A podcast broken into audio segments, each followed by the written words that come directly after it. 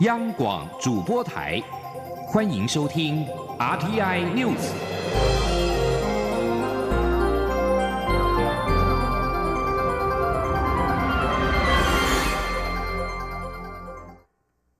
各位好，我是主播王玉伟，欢迎收听这节央广主播台提供给您的 RTI News。今天是二零一八年十一月二十四号，也是九合一选举的投票日。新闻首先带您关注选前之夜各县市的选情战况。高雄市长选情激烈，民进党高雄市长候选人陈其迈二十三号在凤山举办选前之夜造势晚会，号召二十万名支持者相挺。陈其迈在演说时，先是替总统府秘书长陈菊被攻击母猪说教区，恳请支持者要用选票疼惜陈菊，还给高雄一个公道，证明寒流会过去，温暖会来到。而陈其迈讲到激动处，还潸然泪下，呼吁高雄人一起与他守护高雄。前天记者刘玉秋的采访报道。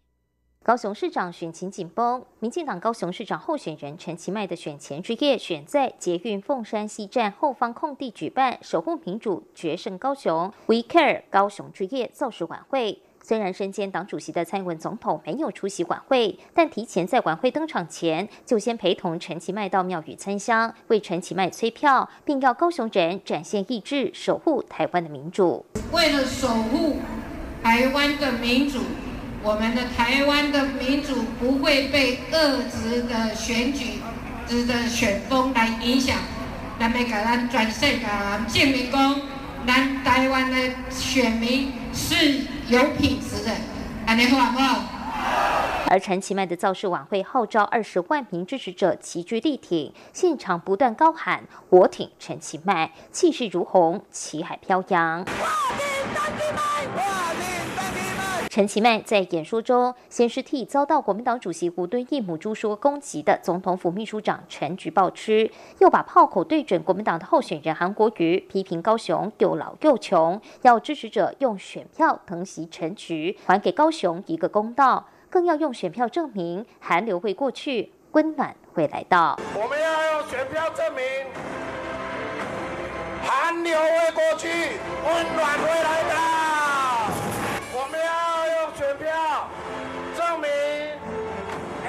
的寒流会过去，日出的温暖会来到。陈其迈并对现场支持者做出承诺，他强调自己是道道地地的高雄人，身上有高雄的 DNA。他准备用生命守护高雄，与大家同甘共苦。他也会把人生最精彩的岁月奉献给故乡高雄，也绝对会比陈菊更认真，做第一名的市长，也会组成执行力最强、不分党派、最清廉、认真做事的市府团队。绝对会站在巨人的肩膀。超越花妈，比花妈做的更认真、更努力、更打拼，好不好？陈其迈说到激动处，不禁流下眼泪。最后感性的恳请支持者不能沉默，一定要出来投票，用选票证明高雄不是充满霸凌、仇恨的城市，而是有爱跟温暖的城市。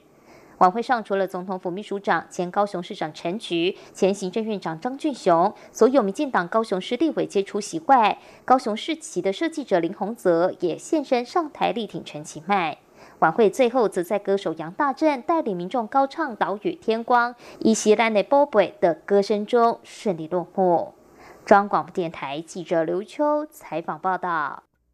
选前之夜最后冲刺，国民党高雄市长候选人韩国瑜二十三号晚间在梦时代旁的台糖物流园区举办造势晚会，吸引十五万人到场支持。韩国瑜表示，他与高雄市民好像是天雷勾动地火，他深刻感受到市民对他的期待。他宣誓自己如果当选市长，绝对不会贪污，永远与基层在一起。他也绝对有本领让东西卖出去，人进得来。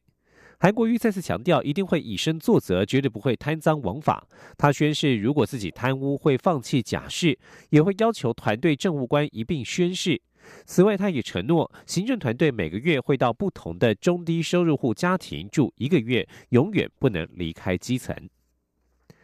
即将焦点转到台北市。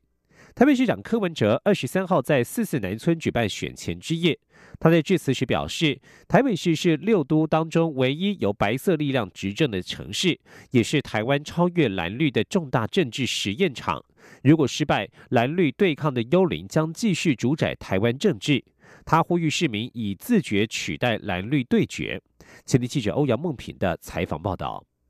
台北市长柯文哲二十三号在信义区四四南村举行选前之夜，从下午起就进行一连串的表演。除了两位副市长陈景俊、邓家基致辞外，全场没有政治人物站台，只有基层民众代表及和配科技创办人翟本桥等人上台。现场气氛宛如一场演唱会。柯文哲大进场时，也一路与支持者击掌，现场不断高喊“台北的选择”，柯文哲情绪相当高昂。柯文哲在最后发表演说，他表示，对他而言，选举是改变政治文化的社会运动，而这场晚会正是这场社会运动的决胜点。柯文哲表示，台湾历经了三次政党轮替，但除了统独意识形态，两个党都差不多。为了选举，该做的不做，不该做的拼命在做。他指出，这次选举假新闻与负面攻击日趋恶化，两岸与统独议题使得蓝绿冲突加剧。面对蓝。绿夹击，他的选情告急。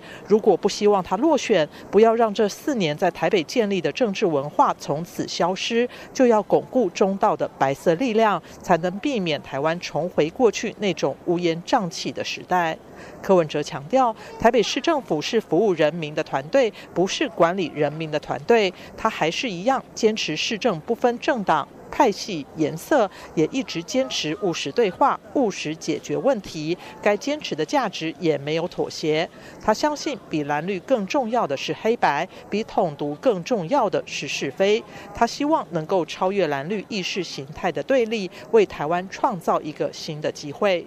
柯文哲并表示，他用实际的市政成绩和崭新的政治文化，进行了一场全然不同的选举，不是砸钱，也不是乱开选举支票。他呼吁市民以自觉取代蓝绿对决，让没有政党资源、没有财团支持的他，有决心与勇气推动台北向前走。柯文哲说：“台湾六都当中，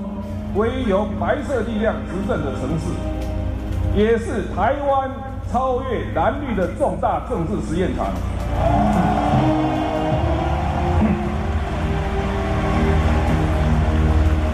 如果失败了，蓝绿对抗的幽灵将继续主宰台湾的政治。柯文哲最后慷慨激昂地高喊了六次“出来投票”，呼吁选民给台北一个机会，并表示台北要脱离蓝绿恶斗，台湾才有机会向前走，让民主、自由、多元、开放的台北留下一个彩色的未来，留下一个改革的希望。中央广播电台记者欧阳梦平在台北采访报道。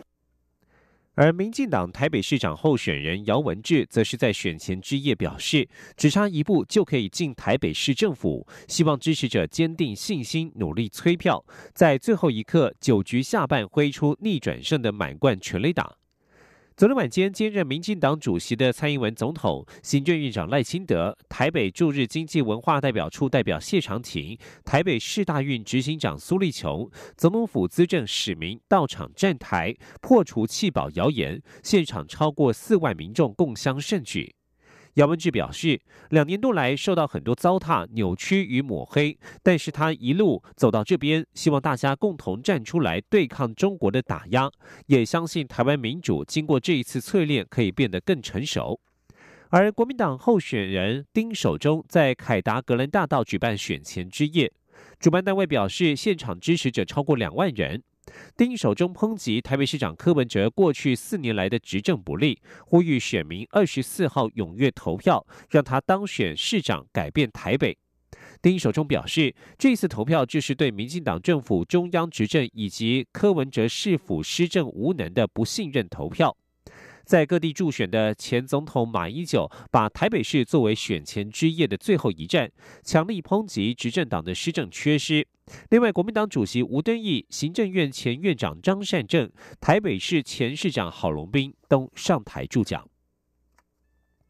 而在新北市，民进党新北市长候选人苏贞昌二十三号在板桥举办新新北跟我冲选前之夜造势晚会，请来蔡英文总统、行政院长赖清德一起站台，现场上外支持者情绪沸腾。赖清德呼吁选民支持苏贞昌守护台湾民主。蔡总统在致辞时更是感谢苏贞昌愿意承担，并且表示没有苏贞昌就没有后来的蔡英文。苏贞昌则表示，他会与中央密切合作，争取资源建设新北，呼吁选民换人比较快，一起创造新北市的奇迹。前天记者王维婷的采访报道。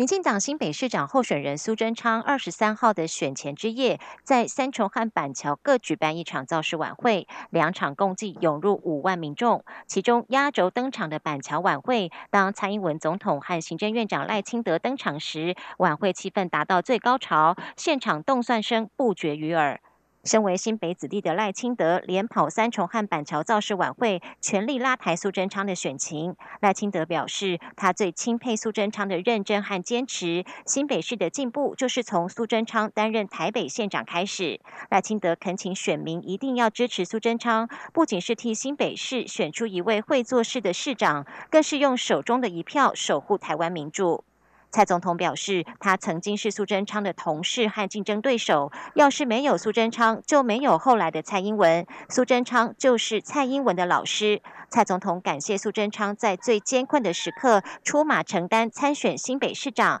他要向苏贞昌致上最高敬意。蔡总统并和苏贞昌相互握手排肩。我要诚恳的说，苏院长，谢谢你，谢谢你，一肩扛起。这么重的责任，谢谢你为台湾拼了一辈子，依然继续愿意带领我们冲冲冲。不管是做党主席，或者你曾经的工作伙伴，或者是你曾经的竞争对手，我要对你致上最大的敬意跟谢意。谢谢你，苏院长。苏贞昌则用时下最流行的撩妹文回顾他在现场任内的政绩，并批评现在的新北市府效率不佳。他要选民不用期待，不要等待，换人比较快。苏贞昌承诺，若是当选新北市长，会和赖清德密切合作，在一百天内会向行政院争取板桥火车站旁的空地建设亲子博物馆。苏贞昌说。所以哦，不用期待，不要等待，换人比较快。正德的做安尼啊，你够副的来做，啊，唔得愈做愈落，对唔对？所以该换人了啦，对唔对？明天就决定换了，好不好？明天这个晚上这个时候就说换好了，好不好？苏贞昌表示，这次选举反扑力量空前绝后，外国势力介入，民众一定要用手中的选票守护台湾价值。他表示，现在正是历史的关键时刻，他希望支持者和他一起写历史，用胜选创造新北市未来四年的奇迹。板桥压轴晚会气氛热烈，尽管已经超过法定的竞选时间，现场民众仍在台下传递印有“冲”字的大面旗帜。当苏贞昌和夫人詹秀玲上台致意时，民众高喊动算口号，不愿散去。中央广播电台记者王威婷采访报道。而国民党新北市长候选人侯友谊选择在板桥第一运动广场举办选前之夜，与四年前市长朱立伦连任时同一地点，万人到场力挺，并且在主持人号召之下，用手机照亮新北的天空。特别的是，侯友谊首度打出家人牌，侯友谊的二哥侯明峰约在二十一点四十分上台助讲，不过侯友谊的夫人与女儿并未出席。朱立伦上台助讲时表示，要用选票让蔡英文总统知道，所有新北市人民对民进党两年半执政非常不满，要表达全民的抗议。而在台中市的选前之夜，兼任民进党主席的蔡英文总统为党籍台中市长候选人林佳龙站台，肯定林佳龙是个有能力、有政局、适合台中的市长人选。而林佳龙则是在晚会上除了强调政绩之外也透过感性诉求希望市民回想这四年来的改变用选票肯定努力的人。前面记者肖兆平的采访报道。我李林佳龙我李林佳龙我佳龙兼任民进党党主席的蔡英文总统带领坐在圆满剧场里的万名支持者高喊“我挺林佳龙”，在选前倒数时刻，又一次用行动肯定林佳龙四年来的施政成绩。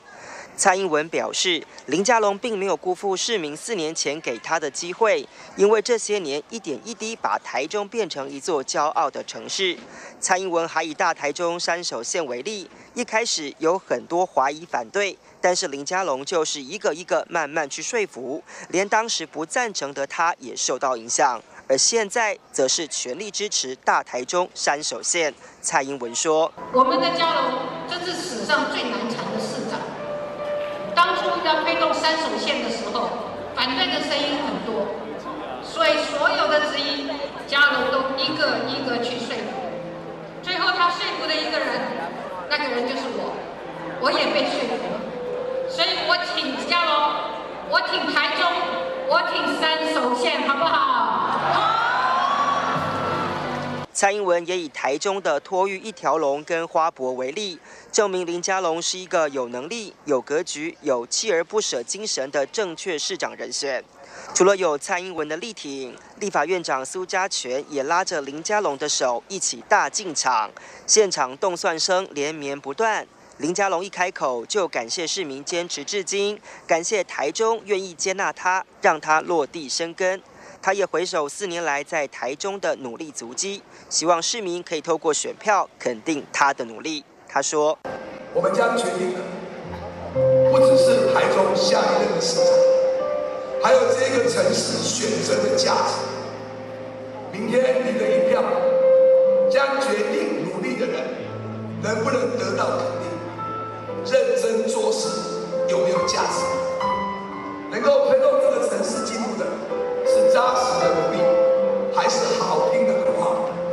林佳龙也说，他真的没有松懈的本钱，呼吁民众要用选票疼惜努力的人。中央广播电台记者肖兆平采访报道。而国民党台中市长候选人卢秀燕在台中市七期从化区内举行选前之夜造势晚会，包含新北市长朱立伦、前台中市长胡志强等人都到场力挺。卢秀燕也在晚会上重提台中空屋以及经济不振等问题，强调自己如果胜选，一定可以让台中过好日子。针对经济不好的问题，卢秀燕表示，她会推动前店后厂，让台中的产品出得去，让观光人口进得来，并强调上任之后会全力整治空屋。而在桃园市方面，争取连任的民进党桃园市长候选人郑文灿，二十三号晚间先后在南区及北区竞选总部举办选前之夜音乐会。他表示，会让选民的选票变得有价值，选后不分蓝绿，桃园市民都是一家人。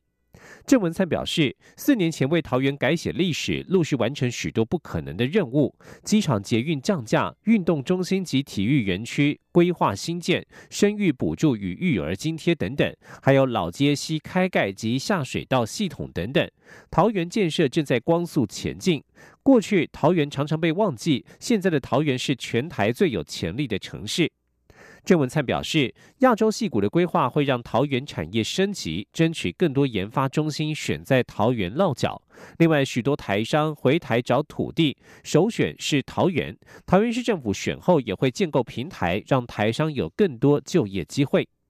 而国民党桃园市长候选人陈学圣的选前之夜，在南桃园竞选总部举办团结晚会，郝龙斌、吴志阳、周习伟以及前总统马英九都到场站台。陈学圣批评郑文灿空职四年，用小建设、小确幸绑架人民，但真正重要的航空城、铁路地下化、机场捷运棕线绿线却一再延宕。他上任之后会打开桃园的任督二脉，找回被遗忘的四年，快速成长，迎头赶上。相较于其他县市，台南市的选情似乎比较不受到关注。不过，民进党台南市长候选人黄伟哲首创以网络直播方式取代选前之夜的造势活动，推出三十六小时不断电网络直播计划。黄伟哲并且在直播结束前，于城市愿景馆向市民进行感性的演说，希望市民能够站出来挺台南，用选票支持公平与正义。另外一方面，国民党台南市长候选人高思博则是在台南花园夜市举办造势晚会。虽然没有党内政治大咖站台，但是气氛热络，现场涌进约两万人。蓝军议员候选人全数到齐，营造大团结气氛。晚会的最高潮是高雄市长候选人韩国瑜透过视讯与高思博合体，两人强调南高连线创意无限、发财无限，共同创造南台湾的发财圈。而至于另外一名相当另类的候选人窥基弗莱爹林毅峰，则是不改以往的作风，邀请了多位国际知名 DJ，分别在平石公园、南影绿都新公园举办疯狂星期五音乐会，主打白色派对、白色力量。台湾今天即将进行九合一的选举，这场选战被视为二零二零年总统大选前的前哨战，备受关注。加上这一次十个公投案当中也有与日本有关的议题，因此受到日本媒体的大幅报道。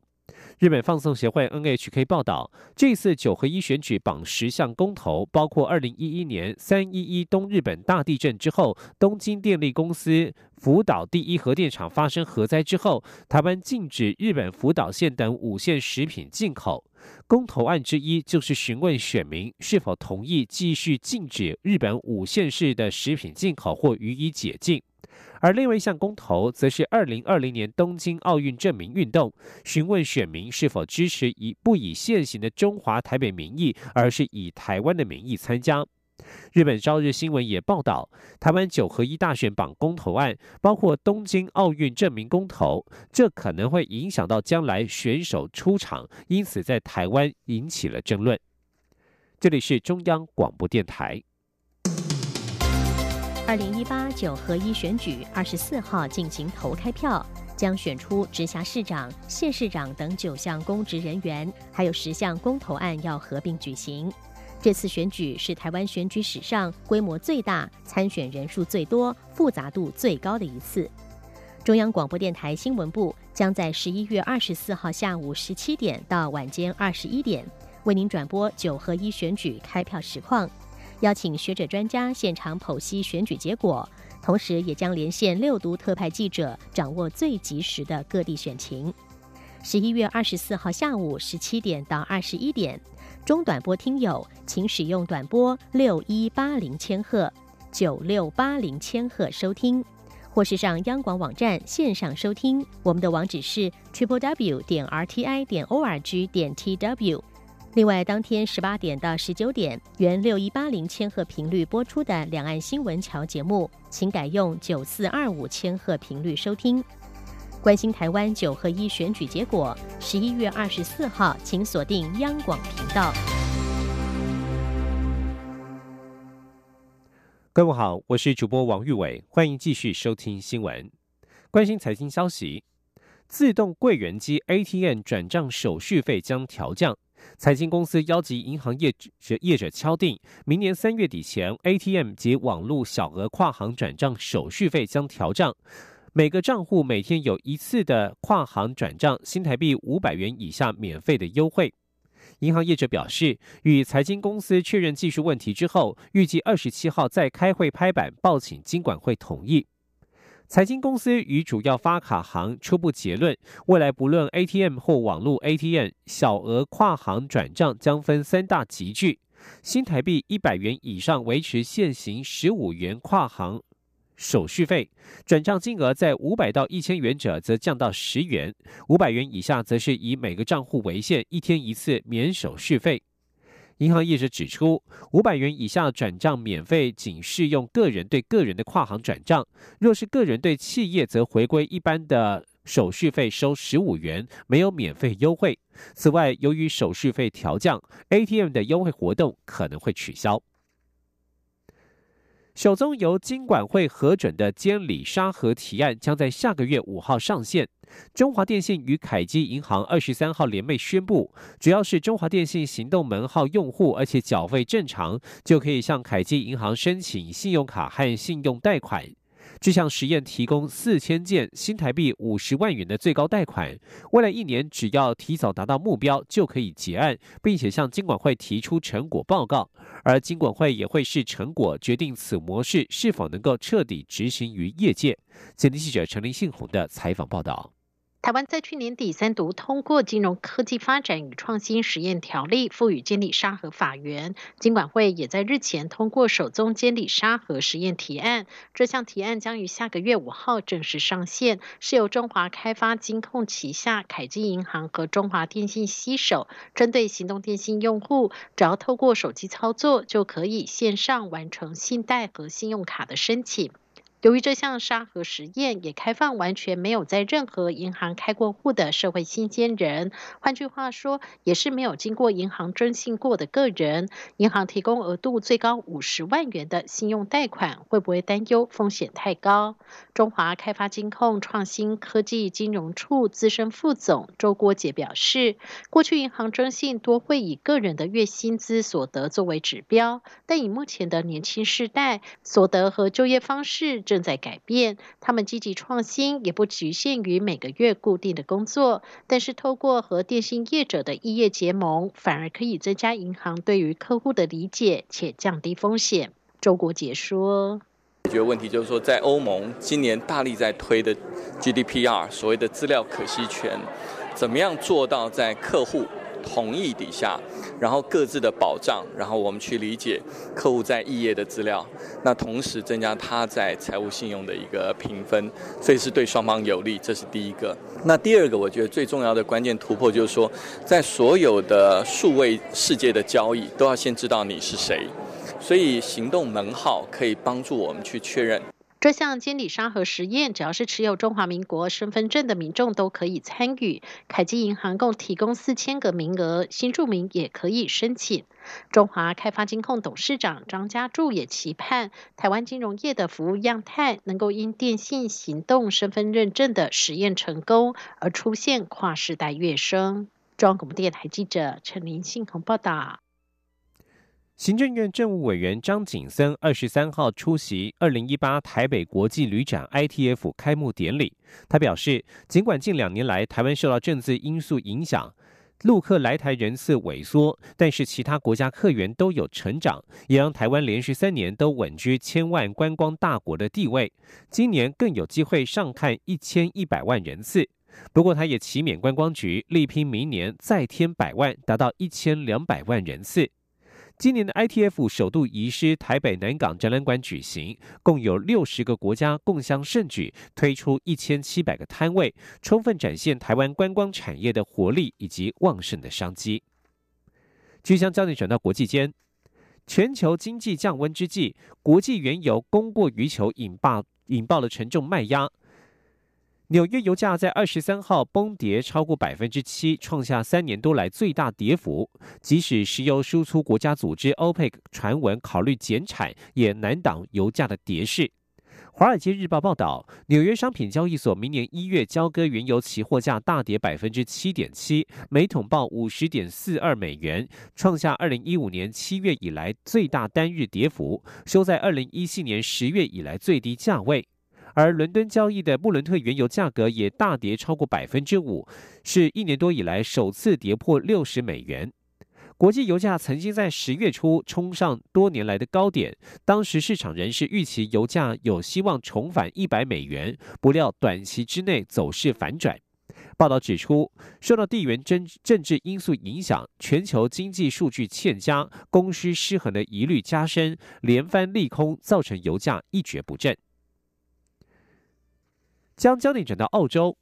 澳洲最近几天经历沙尘暴、猛烈的丛林大火、强风、热浪、打雷、下雪、暴洪和倾盆大雨，这些激烈的天气现象出现在这个广阔大陆的各个区域。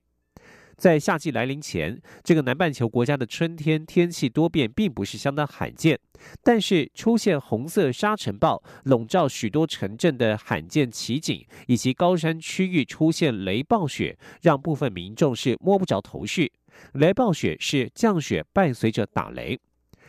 澳澳洲气象局学者纳拉摩尔表示，罪魁祸首是移动缓慢的低压系统，它比以往的威力更强。这名气象学者说，低压系统来之前温暖、炎热、多风，而低压系统来了之后，则是寒冷、潮湿又多风。这团空气停留在陆地的时间上越长，会失去水分而变干，又回到低压系统，因而出现许多状况。澳洲东南沿海最繁忙的雪梨机场，有些航班因为强风而延误，而南澳省的风暴导致数以万计的家庭断电。以上新闻由王玉伟编辑播报，谢谢。